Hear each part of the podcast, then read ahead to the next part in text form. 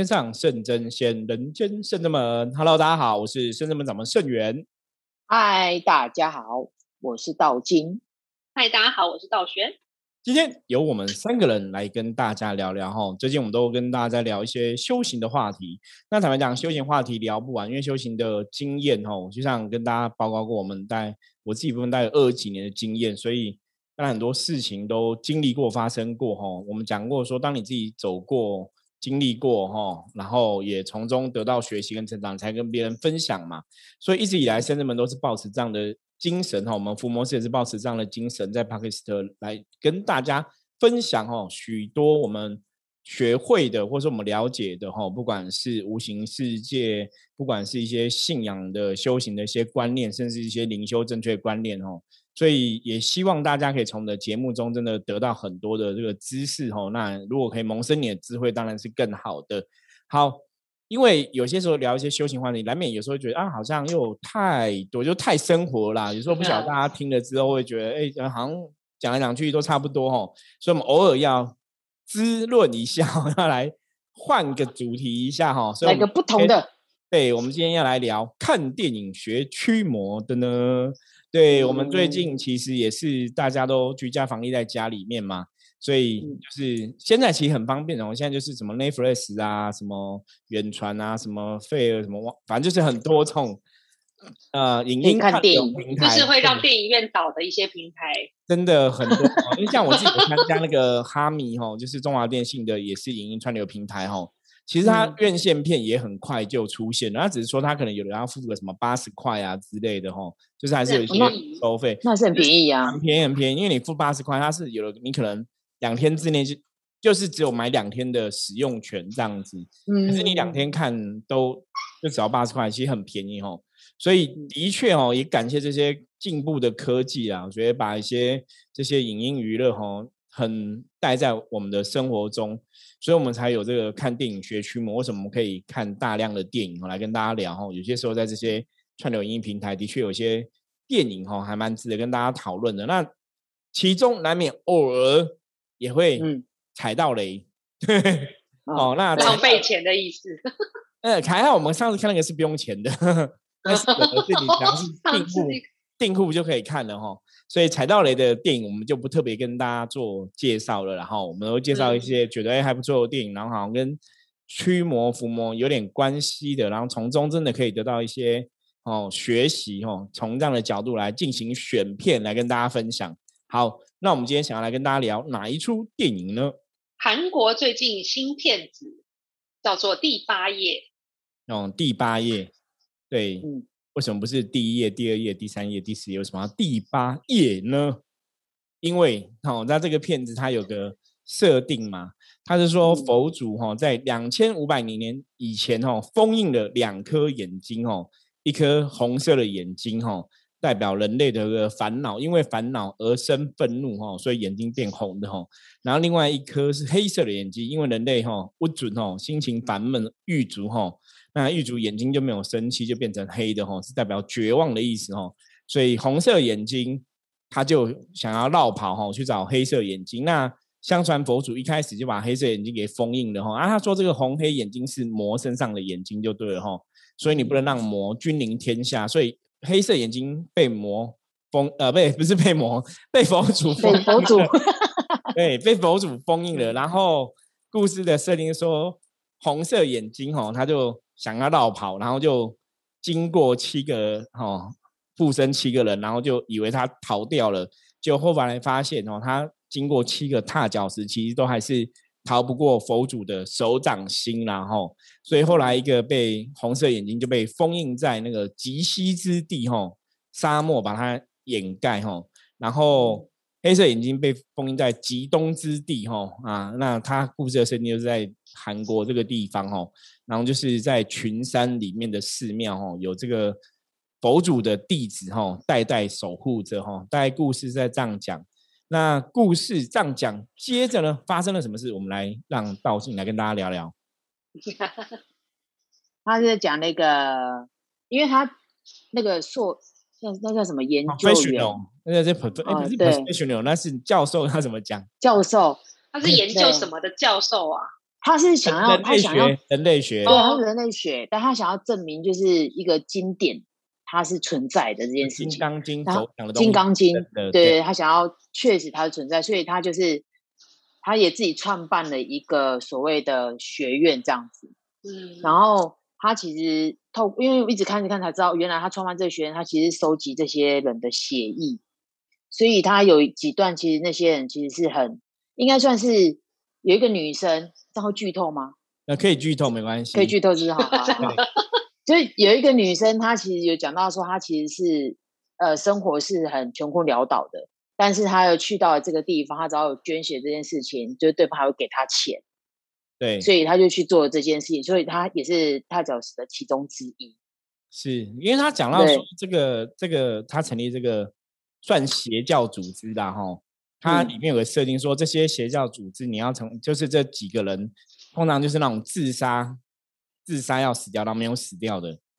哦，那他哦他的意思，嗯。他的设定说，这些你自杀死掉没有死掉，就是说你已经放弃你的生命了，所以你的命现在不是你的了，你现在命是魔的。它其实有这样的一个含义的意思就对了。因为你们本来就应该哦死了，可是你们现在没死，所以你们命要奉献出来，因为你不珍惜你的命嘛。我觉得这里其实也嗯有点警示的意味啦，就是这些为什么后来又被魔附身哦，被红色眼睛附身哦，都是有原因的，不是一般人。他红色眼睛附身是有一定原因。那因为主要是讲那个教授嘛，哈、像刚刚讲的嗯教授，人类学教授，他为了证实《金刚经》的道理，或是证实佛祖的存在，他去这个沙漠之中，把这个舍利塔峰的红色眼睛给呕出来啊。对，对，然后挖出来之后啊，因为他这个应该是两千五百年前的事情嘛，可是挖出来之后，他电影就说，因为他那个里面的一些物质啊，用那个碳碳分析去分析，发现那个物质是近几年的物质就对了，所以他们说这是嗯骗人的哈，就不相信他。对，然后嗯。教授就变穷困潦倒，所以后来就是我我我们常常讲，其实我觉得这个点演的其实是可以接受这个逻辑的安排，因为教嗯。授穷困潦倒，然后他的新闻本来很大嘛，一开始哦找到佛祖的遗物啊，哈那种感觉。是很厉害的东西，后来又新闻就报很多嘛，然后后来又爆出来说，其实那可能是骗人的，所以那种声望、名声、名誉都毁败了哈，所以就变穷困潦倒。那我觉得人在你本来拥有很多穷困潦倒的时候，其实是很痛苦的事情。我记得以前我有个朋友跟我讲，他说我们常常在讲修行讲，我们会讲所谓的魔考嘛，嗯修行有讲说魔考。我说其实真正厉害的魔啊，一般的小妖小鬼哈，他要给你考验，他就是揍你，就是比较嗯逊的哈，小咖就揍你。可是真正厉害的是怎样？因为要让你很痛嘛，他不会揍你，他会对你很好，然后把你捧高高之后，对不对？再把你摔下来，你才会很痛哦。我就在看这个电影，我就想到这个，因为这个教授也是人家把他捧很高嘛，哇，他找到这个宝物啊、宝藏，嗯，捧很高，最后摔下来，所以整个人就毁了哈。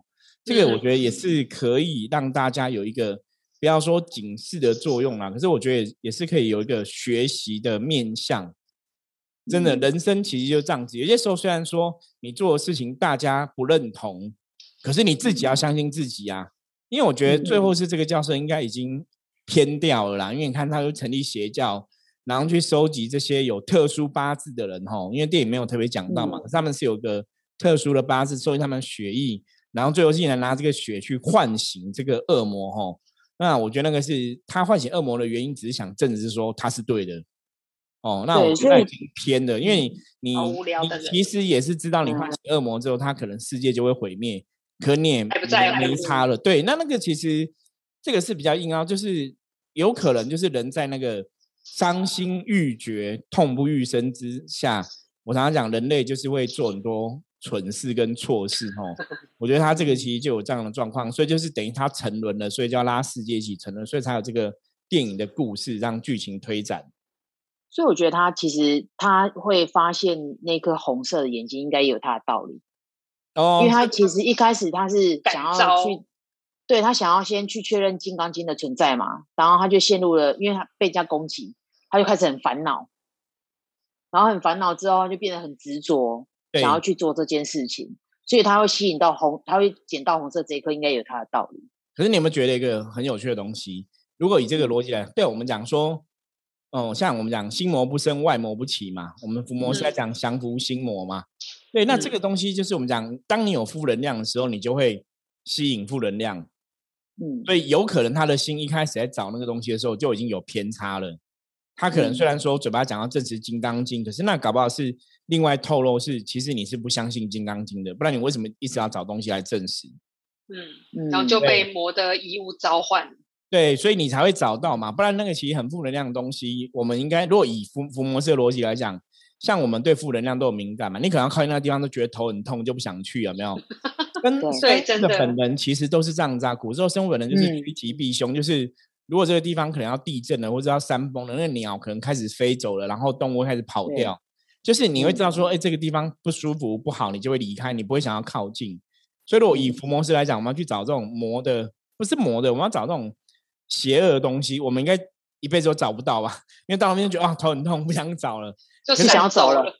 对对，可是我们找神的东西应该就很会找啊。我觉得应该是这样没错。像物以类聚啊，系对对对，每次我们在那个找有缘的神像啊，或者找一些神明的法器，好像都会特别容易找到，然后冥冥中都会出现。所以这真的是能量吸引力法则。所以我说那个电影搞到一开始教授其实就已经有问题了。所以你你找到之后，你才没有被大家那个嘛哦信任。可是搞不好这也是魔的伎俩，你知道吗？因为他电影里面有写到，我不晓得你们有没有发现，他说红色眼睛讲说他有一天会有人帮助他逃开。对他有有有有有有，对，那可能是教授可能起了不好的心念才会被感召。因为故事当然是最后就是教授也把自己的命赔掉了嘛，对，对，赔掉自己女儿的命，嗯，把那个艾丹献祭了。对，女儿是一个蛮有名的韩国女明星演的，蛮可爱的，因为从小就她从从小年纪演，她之前演那个什么便利店星星，大家如果看韩剧的话，就是韩国算一个新生代的玉女明星就对了哈，长得很可爱啊，对，是蛮可爱的，她这演这出戏就是演一个。悲剧人物啦，就是小时候是被虐待的小孩，觉得一直很想死，想不开，后来被这个教授收养。就收养之后，教授因为大家都不相信他，教授跟他讲了一句话：“全世界人都不相信我，你是我的女儿，你应该会相信我吧？”对，然后他就跟他讲说，用女儿来献祭，哦，献祭给这个恶魔，证实恶魔的存在，哦。那我觉得这个其实有另外的逻辑，因为有些时候，为什么你要去证实恶魔存在？因为有些时候，有些人可能没办法证实佛的存在，你知道吗？因为我觉得故事的设定应该是这样：，因为你开始找这个魔的眼睛，你说要证实《金刚经》，我觉得你只要能证实有魔，也许你就可以证实有神。我觉得他可能是从这个角度来思考这个东西。这是什么偏差的想法？对啊，这是一般人的想啊。我如果没办法证实有有神，那我好歹我证实有鬼嘛。我我觉得他证实有那个。两个眼睛，搞不好佛祖就会出来。对对对，你你如果证实说有两个眼睛，就会证实说那应该真的有佛嘛，不然谁封印的这个东西？我觉得也是有可能有这个状况。对，所以你说像他说他女儿那个爱丹，就是最后他把他献祭嘛，哦，送给魔，所以也是很可怜呐。我觉得那就是你看一个偏差，你自己的命赔掉了，你女儿的命也赔掉。对，所以这真的跟大家讲，这就是之前我们前几天有跟大家聊到，我们说济公师傅讲说，人生有些时候，当然有些事情我们做错了，可以从来没有错，可以有再来一次的机会。可是有些事情做了就没有再来一次机会，尤其像刚刚电影里面讲这些人，如果你如果真的做了自杀这种事情，有些时候真的不小心就离开了，你其实是没有再来一次机会。所以真的不要冲动哦，当你遇到事情很低落、很生气、很难过，不知道将来怎么办的时候。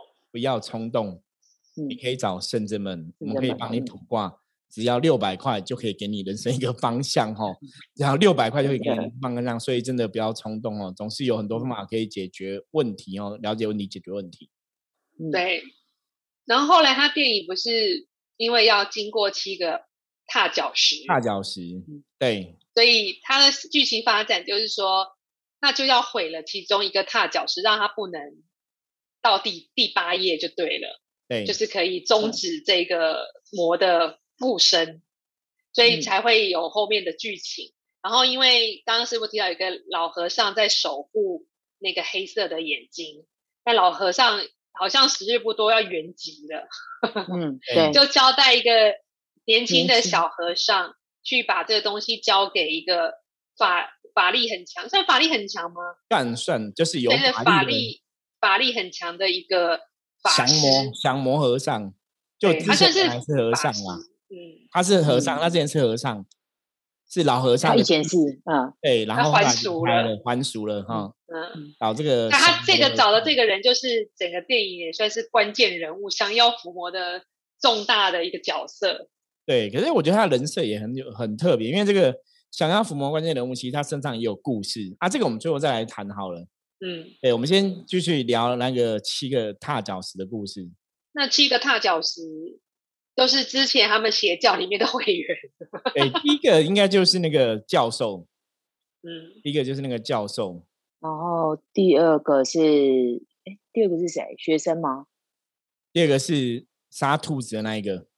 哦，对，因为他前面他们他他前面的节奏很快，有点像那个抓交替，超快的。眼睛就是一天找一个人，然后就会。把把原来人的能量给吸干，就会变干尸这样子，然后就会去附身到另外一个人身上。对，然后就一直附身，一直附身，一直附身，然后到到最到最后嘛，我想说，他都找那个邪教里面人，一方面是因为他们都有自杀的过往，然后也有可能就是他们都在一个团体长期培养感情，那个连接比较强。对，可是最主要是因为那个。七个血都是他们的血，它其实是有这个血意的连接。对，就连接。他们是用这七个人的血去唤醒那个魔的，所以魔要透过这七个人的那个连接哈，然后去去附身复活。所以那个厉害的法师本来是计划砍掉第七个。对，因为他们只知道说第七个人是谁，所以要干掉第七个踏脚石。他们知道第七个人是谁，是因为预言。预言对不对，师傅？没有，那个电影是讲说，其实他们一开始就知道第七个人是谁了，因为预言看到一张照片嘛。对，因为照片由他的师傅啊。他说，因为佛祖当初找弟子，吼，就是故事的声音是找弟子守护这个眼睛的时候，就是找两个吼弟子，一个是什么处女菩萨。因为我觉得这个翻译是蛮特别的，为什么叫处女菩萨？对，这可能是中文翻译的问题。一直说，应该是想说，就是一个。尼姑啦，还是说一个清净的的能量哈？就找一个，因为故事里面这个处女菩萨其实他是一个很厉害的算命师哦。我觉得他应该是通灵人，看起来他应该像是通灵人一样。对，然后另外一个就是佛教的弟子嘛，就是一个和尚，就是这个和尚他们的体系嘛，哈，就是找这个一个菩萨，一个处女的修行人跟一个和尚来守护这个眼睛哦，黑色眼睛，不要让。红色眼睛可以找到他，所以他们知道说他最后一定会找到这个处女菩萨的这个角色。那其他的人是什么？其在故事里面主角是不知道的，所以他们想说，你只要把这个其中的一个能量给断掉，他就不会附身了。哦，他有这样的一个设定，可是很好玩哦，因为其实我们讲说他找七个，因为处女菩萨就是第七个嘛。其实第七个在佛教里面来讲的话，它代表能能量哦。其一般的说法是代表莫那式啦。那莫那式翻成白话来讲，它其实就是我执，就是你的执念，我执是什么这样子。所以为什么要砍掉第七个？我觉得有这样的感觉是，当你可以把你的第七意识给砍掉，就你没有我执的时候，其实你就是放下了。我觉得是弦外之音啊。我们在看这个电影的时候，感觉到为什么你是。砍掉第七个意思，莫那斯哈，它应该有这样的一个含义就对了。嗯，所以你如果细看的话，大家听完我们今天分析，你再细看，你就会发现你会得到不同的体会。因为最后是这个主角哈，要想要抚摸这个和尚哈，以前曾经和尚这个主角，最后他其实也放下了我执，有没有？有发现吗？对，有有有。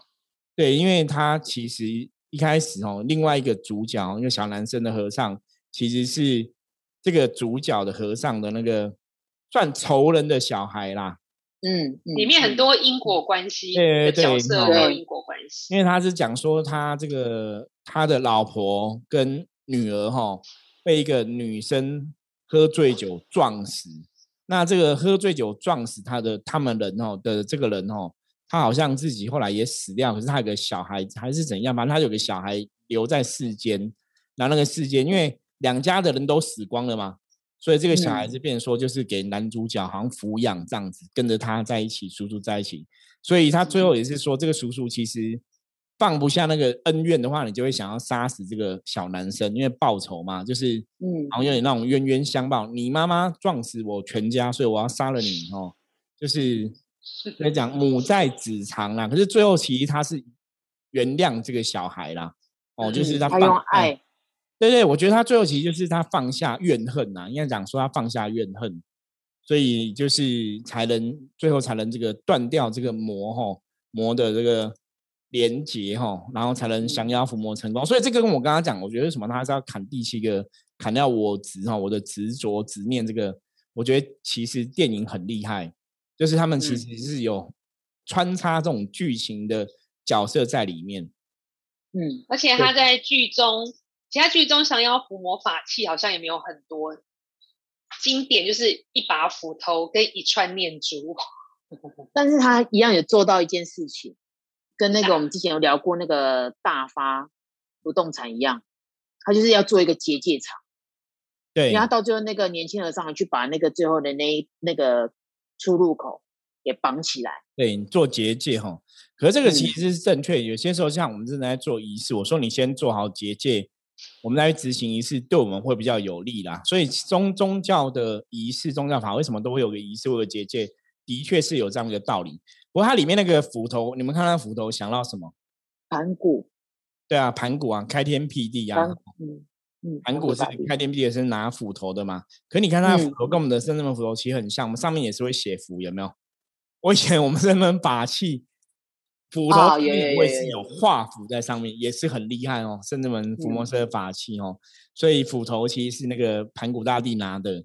可我之前看过那个国外演的那种也是驱魔电影哦，那个林肯总统，我不知道有没有看过这部电影，很久了。他是演他是降妖伏魔的一个总的人就对了哈。后来砍吸血鬼还是什么？对对，砍吸血鬼，他也是用斧头。对，所以斧头很厉害哦。那当然。中国，我们讲说，一般我们大家比较了解的斧头就是周星驰斧头帮哦，对，所以斧头是一个很厉害的能量体，真的哈。所以他这个电影里面就是用斧头去砍人，那最主要是因为要把那人砍死，要砍断连接。所以我们刚刚讲为什么用斧头，因为斧斧头它有个砍断的意思，你知道吗？嗯，让你砍去砍断，对。所以我觉得他这次有对应，因为你如果说用个剑砍断，好像那个连接没有那么强，所以斧头我觉得它其实。象征那个就是你要开天辟地辟地的那个魄力跟 power，我觉得那个人比较强。不然杀人拿个菜刀什么水果刀还比较好，他非要拿一个斧头。对，可是他本身设定就是对，就是这里你就是要砍断才有用。对啊，不然他为什么不能用别的？而且他要砍的时候还在斧头上面写哦，写那个种子字嘛，哈，他那是写种子字。所以师傅现在像他不是剧中里面，他其实是那个老和那个比较资深和尚伏魔和尚，他是用他的血去写那个符。对，所以他的那个力量是有的嘛？对，有。我们之前讲说，为什么你看古时候在写什么写书有没有？如果有人被冤枉，都会写写书啊什么的。其实血意啊，本来里面就是有人，因为应该这样讲，血意流传在人的身体里面，所以跟人的能量连接会最强，而且。血意它其实代表了生命的本源，因为我们身体里面有血，你才有办法活着嘛。所以它有代表一个生的能量、跟阳性能量、跟流动那种特质。所以我觉得血本来就很有力量哦，因为它是你身体里面的一个能量的象征。所以你用血在写东西，像古时候我们讲那个僵尸有没有咬破中指写符，那个其实道理都是一样，因为血是有力量、有能量的。所以当你用血去写符。我相信那个符的确会更厉害，对，因为血意是你等于用你的生命，或是用你的生命的能量写在那个符咒上面，所以那个能量一定会更强。对，不过电影演的当然都是番茄汁比较多啦，你怎么可能流那么多血去写符？对啊，不会死掉，不会昏倒。手一画滴超多，怎么可能？对，因为我的女儿就在讲说，那个血弄这么多，应该人早就昏倒了嘛，怎么还有办法血服？你看我女儿也是。多么聪明啊！真 的，对，她也可以分享一下。那个他不是说，我觉得那个老和尚讲到一句话，就是只要就一般人面对啊，就是要面对这件事情，只要是任何就是面对任何一件事情，都会先选择逃避。因为那个老和尚其实是先逃跑的，他是先离开，然后是那个年轻和尚找到他。那因为其实老和尚他其实有自己的一些使命该去做，所以那时候他自己有讲那句话，就是说其实他说一般人在面对的时候还是会选择那个恐惧，还是在讲他之后啦。对，他其实讲说面对这些未知的恐惧，可那个逃跑，我觉得他也是在讲说这个这个老和尚这个哦年纪比较大了大了这个主角，他其实在形容他一开始其实是不敢面对他的恐惧，可到最后就是你非得要背负的时候，你还是要去面对啊。我觉得他其实也在。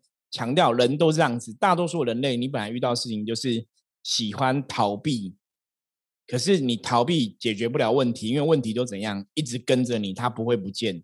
我觉得他有这样一个暗示啦，所以当他最后要选择接受问题了，面对问题了，没有？你看他后面那些跟着他的都离开了，所以你那些，你当你选择去面对你的使命的时候，其实你的问题才会。被解决，被解决。可是你一直逃避的时候，其实问题是会一直跟着。我觉得这个有另外的意涵在里面。嗯，对啊。还有他那个在想要伏魔的时候，我们就讨论到他其实就有，我觉得像圣真门讲的，就是怕了就输了。对。他有一段，他其实有演到，傻掉，有演到。我觉得那个那一段也也蛮合乎的，因为他本来的那个咒都会发金光嘛，就很厉害。对。就当他觉得说，而且魔他本来是要把自己当成那个诱饵，诱使魔附身在他身上，然后叫另外小和尚砍死他，哦，就不要死别人，我死就好了，这样慷慨赴义。结果发现魔要的是小和尚，不是要他，所以他整个就傻掉，因为他想要保护小和尚，所以你那个内心一傻掉，那个咒哦，那个种子字的金光就立刻不见哦。所以我觉得其实。对，看这部电影其实就觉得蛮有趣，因为有些东西的设定，我觉得都很正确。那里面还有一幕嘛，我们讲那个小和尚跟那个艾丹哈，跟那个侍女的最早死掉那个人，他就是跟他都在一起嘛。那因为小和尚算是有特异功能，可以看得到鬼，可他不知道他是鬼哈，所以他一直跟他在一起。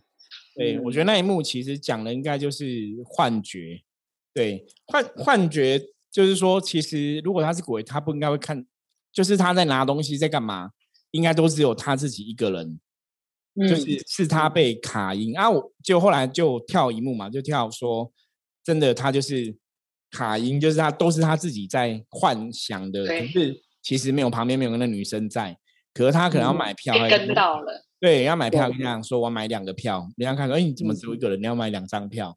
可那就是卡音啊！我觉得这个演绎的很好，这剧编的很好。他有很多东西都是到后面才知道是什么原因。一开始你看会觉得以为艾丹是处女菩萨还是什么的，对，是那个算命师。他后来才知道，其实处女处女菩萨是另外另有其人。另外一个，艾丹是一个觉得他很怪的人，就 他是正常的。你们都觉得他很诡异哈，就后来才发现，因为他造型也很诡异，那皮肤有点怪怪的。对对，你说那个中年妇女就是处女菩萨占卜师啊？对，占卜师。可是他这个设定很好玩，就那个占卜师很厉害，所以我们都看说哦，跟占卜师也有关系的一部电影，也是很有意思。对啊，对啊。如果大家其实真的有时间呢，我我真的觉得可以看一下这一部电影。其实它里面有些东西，我觉得。现在这样子回想，你觉得它其实一些含义还蛮不错的。电影不至于到很恐怖啦，可是我觉得它是可以去思考一下为什么他要这样做哦。你就发现说这部电影应该也还不错。那不过我从另外角度来讨论，就像因为我们是懂得这些道理的人，所以我们在看这种电影会有感觉感受。可如果一般人可能就觉得这在演什么，嗯，这就这样子而已可能感觉就会不一样哈。所以大家如果说你。有听完这集 p o d c a 再再去看这电影，应该会觉得还蛮不错的。或是看完之后再来听我们这一集哦，我觉得也会蛮不错的。哎，师傅，我还想说，那照里面写那个处女菩萨也会写护身符啊，以后有善心来找你写护身符，你就要来到现场，用他自己的血啊帮他写。对，那个超强，那个其实也是在强调血有很强的能量啊，我觉得是这个意思啊。所以他用，但是要用善性的血发血。对啊，我们如果用这样子，我们应该马上就被什么说？马上就红了。对，那会被可能被警察抓走吧？对，被说神棍用血什么那邪教什么的吼。因为大部分的人对这种认识还是比较负面。真的。那今天分享这个电影哈，有一些细节哈，我觉得大家可以看一下电影之后再回想我们今天讲内容，应该会有很大的收获。不过其实看电影学驱魔哈，的确是可以学到一些东西哈，有些东西是蛮有意思的哈。那欢迎大家有任何问题的话，也可以加入我们的赖，跟我们取得联系，跟我们讨论哦。我是圣那么掌门圣元，我是道静，我是道玄，我们下次见，拜拜，拜。